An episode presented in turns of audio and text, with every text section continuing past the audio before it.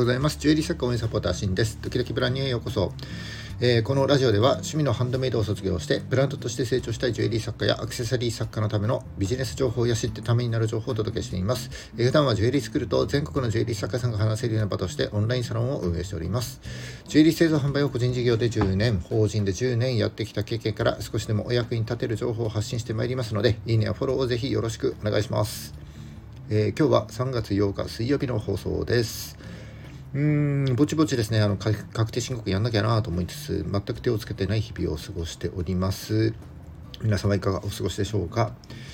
えっ、ー、と、今日のお話なんですけども、えっ、ー、と、ここ最近サロンの方でですね、えー、ブランドの、ブランドを作るためのロードマップというかマニュアル作りをやっておりましてでその一番最初に大事にな、え、ことをやんなきゃいけないこととして理念がありますのでその理念についてその作り方なんかをご紹介しました。で今日はですねそのかんその理念に関連するようなお話になるんですけどもある物語をですねちょっとご紹介したいなと思っております。えー、皆さんは3人のレンガ職人の話知ってますか？えー、以前ですねあのテレビドラマでも取り上げられたようなので知ってる方はもしかしたらあの知ってるようなんていう人いるかもしれませんけども、えー、働く目的や意味をですねどう捉えるかによって、えー、結果に大きな影響を与えるというイソップ寓話のお話とされています。えされていますというのはどうやら諸説あるらしくてですねえー、イソップグワだという話説や、えー、学校の先生が作ったのではという説もあったりしますけども、えー、入社式のスピーチとかあるいはがあの会社でのねあの朝の朝礼なんかでも話されることがあるようですこの、えー、3人のレンガ職人ですねでもしですねあの毎日の仕事が単なる作業と感じながら働いている方は、えー、今日のお話を聞いていただくことで、えー、働く目的に変化が起きて、えー、数年後の未来が大きく変わるかもしれません。是非最後までお聞きいただけますと幸いです。すみません先ほどファックスが来ましてまたあの、えー、トラック買います高価買い取りみたいなファックスでした。すごいですね。無差別に送ってるんでしょうけども。えっ、ー、と今日がイソップ寓話から、えー、3人のレンガ職人のお話になります。えー、3人のレンガ職人ですね。あらすじは次のようなものになります。中世ヨーロッパのとある町旅人がその町を歩いていると汗を流しながら重たいレンガを運んでいる3人のレンガ職人に出会いました。そこで旅人は「何をしているのですか?」と尋ねました。するとその3人のレンガ職人は次のように答えました。1人目の職人 A は「そんなこと見ればわかるだろう。親方の命令でレンガを積んでるんだよ。暑くて大変だからもういい加減こりごりだよ」と答えました。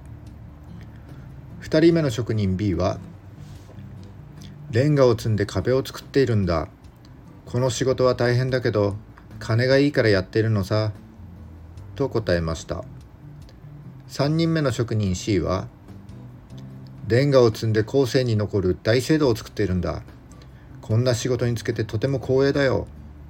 と答えました。はい、えー、3人のレンガ職人はえー、3人ともですねレンガを積んでいるという仕事は全員同じです、えー、仕事内容もですね役割も同じなのであの賃金も変わらないんですよね。でも働く動機が全く違いますよね、えー、1人目の職人 A はただ言われたからやっています、えその仕事には例えば希望や夢志使命感なんてのは全く感じられず、ただですねレンガしか見ていないことになります。えー、つまりですね目の前の作業をすることが仕事であって単純な労働としか捉えていません。2人目の職人 B は、えー、お金を稼ぐために嫌おなしに働いています、えー、壁を作ればお金になる。さらには働きながらも、えもっとお金になることはないかなお金になる仕事はないかなと考えていることでしょう。で3人目の職人 C はえー、レンガを積む仕事というのは自分の使命なんだと感じて、働いています。後世に残る歴史的事業に参加して町中の人を笑顔にするという、えー、志を抱いてですね、えー、明確な目的を意識目的意識をですね持って働いています。さああなたならどんな目的や意味を持ってその仕事をやりますか？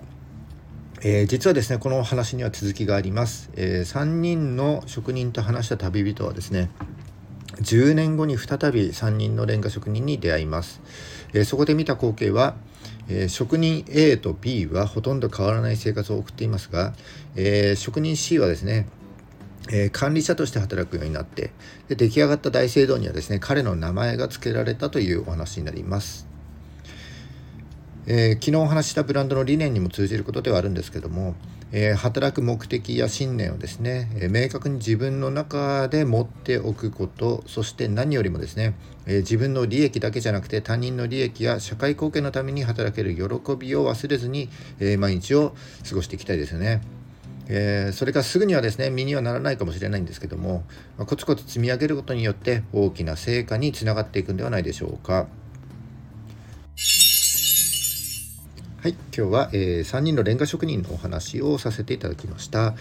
えー、実はこの話ですね心理学では ABC 理論、えー、認知行動療法なんていうふうに言うんですね。っていう形で登場するそうです、え ABC 理論っていうのは出来事ではなくて、え、物事を捉え方によってですね、え、全く異なる感情を引き起こしてその結果に大きな影響を与えるという行動心理の一つのようです。えー、今回の3人のレンガ職人でいうと、え3人の出来事を、えレンガを積んでるという出来事は同じなんですけどもその捉え方によって、え違った感情が3人バラバラに生じて、えその結果ですね職人 A と B は10年後も変わらない生活をしてましたけども職人 C だけはですね、えー、強い意志や信念を持って仕事をしていたために、えー、10年後大きな成功を収めた結果になっています。えー、これが ABC 理論と言われるものになります。で、このことがですね、わかる、よくわかる言葉として、えーと、野球のあの松井秀喜選手が語った座右の銘がとても有名なので、ちょっとご紹介したいと思います。もともとはですね、アメリカの心理学者の言葉だと言われています。心が変われば行動が変わる。行動が変われば習慣が変わる。習慣が変われば人格が変わる。人格が変われば運命が変わる。はいえー、自分の人生においてですね良い結果を得るためには、えー、まずやるべきことというのは行動に対する心構えを変えることだということですね。いい言葉だと思います、えー、この気持ちを忘れずにですね毎日過ごしていきたいと思います。はい、今日も最後までお聴きいただきましてありがとうございました。この放送が少しでも役に立った、面白かったよという方は、いいねボタンをお願いします。また、聞いたよという印で、いいねボタンをポチッと押して残していただけますとすごく嬉しいです。今後も頑張って配信してまいりますので、よかったらフォローをよろしくお願いします。はい、3月8日、週の真ん中ですね。今日も頑張っていきましょう。バイバイ。